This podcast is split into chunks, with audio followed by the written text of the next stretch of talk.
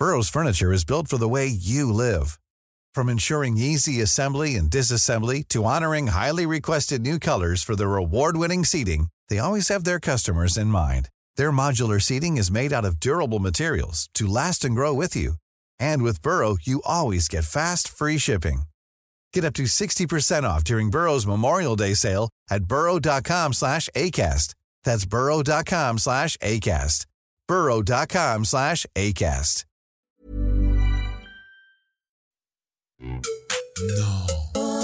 Nous savons des choses, nous ignorons d'autres choses, nous doutons de certaines choses. Souvent, on se demande si c'est vrai. Je suis Muriel Florin et vous écoutez Si c'est vrai, le podcast du progrès où les scientifiques répondent à vos questions. Mais qu'est-ce que c'est que ce blob? Est-il vrai qu'il sait faire plein de choses et même qu'il est intelligent? Pour le savoir, je suis allée le rencontrer au parc zoologique de Paris. Le blob Le blob? Le blob, non. Le bloop, oui, mais pas le blop. Alors, blob, j'en ai entendu parler. Le blob, c'est une matière? Non, c'est ça? Non. Donc, je suis Elisabeth Cartier, chargée de médiation au Parc zoologique de Paris. J'ai travaillé à tout l'aménagement musographique autour de la mise en place du blob. C'est un. C'est en tout cas un être vivant. Entre animal, végétal, je sais pas trop. J'en sais pas trop sur le blob. hein. C'est mystérieux pour moi. Ce truc bizarre, c'est un myxomycète. La seule chose que je connais du blob euh, vient de l'univers de la science-fiction, où le blob est un, un amas de, de matière hein, qui a tendance à dévorer tout son environnement. On a eu beaucoup de mal à trouver ce que c'était que le blob. hein. Le blob, euh, on a pensé que c'était un champignon, parce que ça se ressemble un petit peu, ça se reproduit comme un champignon, mais ça n'a pas tous les caractères du champignon. Ça n'a pas tous les caractères de la plante, ça n'a pas tous les caractères de la bactérie, pas tous les caractères des animaux, donc c'était quelque chose de d'à part. Et donc, euh, ce groupe des myxomycètes répondait plutôt bien. Alors j'ai vu des images et le blob serait une sorte de, de champignon qui se développe en réseau orange jaune? Alors, il a de particulier que c'est une cellule unique. Donc une cellule, ça peut être euh, un globule blanc, impossible de le voir à l'œil nu, et pourtant le blob, on le voit. C'est une cellule, donc ça veut dire qu'il n'a pas de bouche, il n'a pas d'yeux, il n'a pas de cerveau, il n'a pas de pattes, et pourtant, il se déplace. On peut voir à l'œil nu le déplacement, alors faut pas s'attendre à ce qu'il se déplace euh, très très vite, mais 4 cm par heure, ça peut arriver dans des très bonnes conditions. Il n'a pas de bouche, mais il mange. Il va se nourrir de bactéries, de levures, de champignons. Et effectivement, quand il passe sur un champignon, bah, le champignon disparaît, donc il l'a bien ingurgité. Je pense qu'il sait déjà se suffire à lui-même, survivre, c'est déjà très fort, mais le reste, je sais pas. Il sait peut-être euh, marcher, il sait peut-être communiquer, il sait peut-être s'organiser, il sait peut-être... euh, je sais pas trop ce qu'il sait faire. Ce blob, il, a... il montre des comportements intelligents. Être intelligent et faire preuve de comportement intelligent, c'est déjà une petite subtilité. L'intelligence, c'est quelque chose d'extrêmement complexe. On sait à peine la définir. Il y a autant de définitions que d'êtres humains à peu près. Mais ce qu'on peut dire, c'est que il fait preuve de comportement qui témoigne d'une forme d'intelligence. Il est capable de trouver, de distinguer le chemin le plus court dans un labyrinthe. C'est un des exemples qui est le plus souvent cité. Il va tester plusieurs possibilités et il va sélectionner le plus court. Il ne monte pas avec ses- au-dessus du labyrinthe pour voir quel est le plus court. hein. Il teste vraiment toutes les possibilités et euh, il ne reste que sur euh, celle qui est la- la- la plus courte. Il va être capable d'habituation, donc une forme d'apprentissage. Il peut euh, enregistrer des nouvelles informations. Par exemple, lui, il n'aime pas du tout le sel. Et bien pourtant, il peut franchir un pont de sel s'il y a de la nourriture derrière. La première fois, c'est difficile, mais la deuxième fois, c'est plus facile. Au bout de quelques fois, c'est toujours plus facile. Donc, il y a quelque chose qui est resté. Dans, cette cellule, il a réussi à avoir quelque chose qui est rentré dans sa mémoire. Et puis, il va être aussi capable de sélectionner la nourriture la plus adaptée pour lui. Donc ça, c'est quand même assez incroyable. Nous, on en est absolument incapable, mais lui, il peut faire l'ajustement parfait pour sa croissance. Il communique, alors, en tout cas, il laisse des informations. Est-ce que c'est de la communication C'est une, une, manière de communication? Il ne va pas communiquer d'un individu à l'autre, mais il va laisser un mucus dans lequel il laisse des informations pour lui ou pour d'autres de ses congénères. Alors, congénères, c'est un peu compliqué chez le blob parce qu'il peut des fois être, euh, ça peut être des clones. Donc, est-ce que c'est le même individu qui est séparé ou d'autres individus C'est toujours compliqué.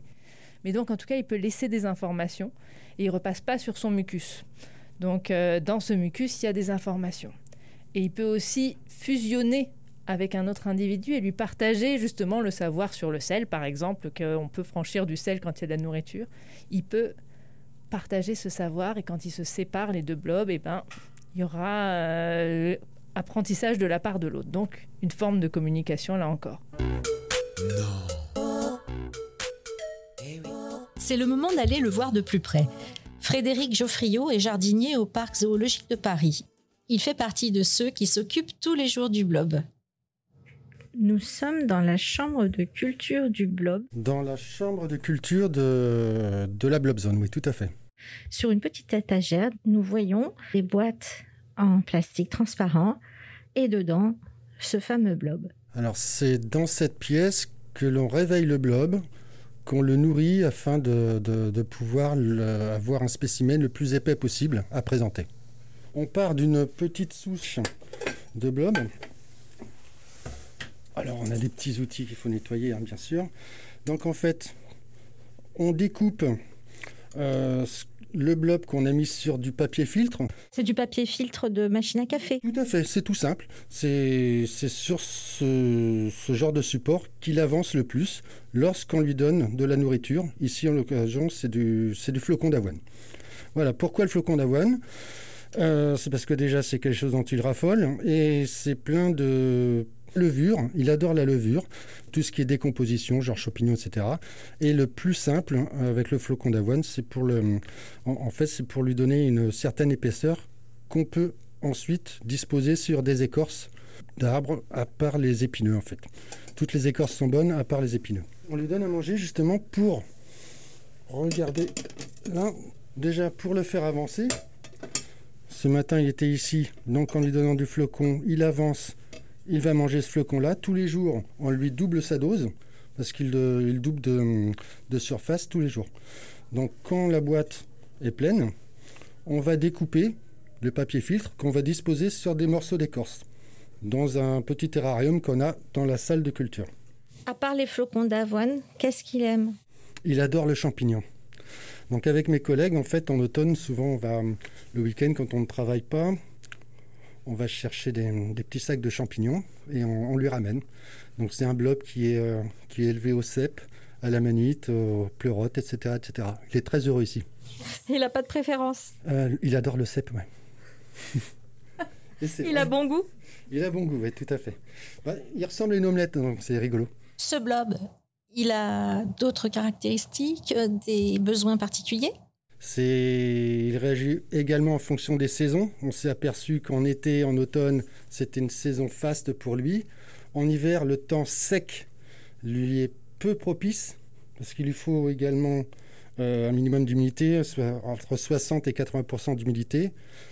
Euh, un pourcentage quasiment de 1-0% de lumière. Donc quand on travaille, forcément, il est exposé à la lumière. Quand on le présente dans le terrarium public, on a un minimum d'éclairage également. Donc c'est très difficile de le laisser euh, en vie le plus longtemps possible. C'est pour ça qu'on a toujours une petite réserve là sur les écorces qui sont à côté, euh, pour au moins avoir un minimum à présenter. Euh, quand on n'a plus rien, je vous assure que c'est pas pas la fête, parce qu'il faut tout recommencer. Et ne serait-ce que vous voyez là, c'est il y a deux semaines de travail rien pour ça. Allez, on va le regarder dans la salle d'exposition. Donc là, vous êtes tranquille parce qu'effectivement, là, sur l'écorce, on voit une grosse tache jaune. Et ça veut dire que demain matin, il va être ailleurs et plus gros. Alors, il sera beaucoup plus gros parce que tout ce qu'il a mangé là, en fait, va le multiplier. Donc, plus il va avancer, plus il va se multiplier. Ce blob, il est exigeant, j'ai l'impression. Très exigeant parce qu'il adore se cacher, jouer au chat à la souris avec nous. Donc, on est obligé tous les matins de vérifier son état, de vérifier là où il a décidé de se placer et de remodeler entièrement le terrarium public pour qu'il y ait un minimum à montrer, voire un maximum. Sur un morceau de 3-4 cm un matin, le lendemain matin, on pourra avoir un blob qui fait à peu près 15 cm aisément. A la chance d'avoir euh, une chambre de culture, donc euh, c'est vrai qu'on s'amuse de temps en temps, enfin on s'est amusé de temps en temps à faire des petites expériences avec lui, notamment avec de la betterave rouge. Et ce qui est rigolo, c'est que pendant, lorsqu'il monte sur cette betterave rouge, qu'il l'ingurgite, il devient rouge pendant 2-3 heures. Et une fois que ses veines sont remplis de betterave, il redevient euh, jaune, dite couleur normale. Betterave rouge ou flocon d'avoine, en tout cas, il arrive vraiment bien à repérer sa nourriture visiblement. Aisément, oui. Même à une distance assez, assez lointaine pour lui. Euh, du flocon d'avoine à 50 cm du, du, centre, il, va, il va réussir à, y aller en ligne droite, sans, sans rien contourner. Bravo le blob. Oui, bravo à toi. Non. Non. C'est vrai? Vraiment? Vous êtes sûr? Vous avez écouté Si c'est vrai, le podcast du progrès qui répond à vos questions.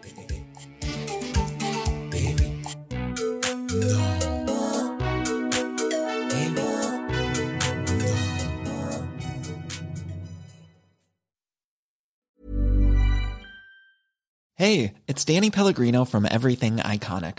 Ready to upgrade your style game without blowing your budget? Check out Quince. They've got all the good stuff shirts and polos, activewear, and fine leather goods all at 50 to 80% less than other high-end brands. And the best part? They're all about safe, ethical, and responsible manufacturing. Get that luxury vibe without the luxury price tag. Hit up quince.com slash upgrade for free shipping and 365 day returns on your next order. That's quince.com slash upgrade.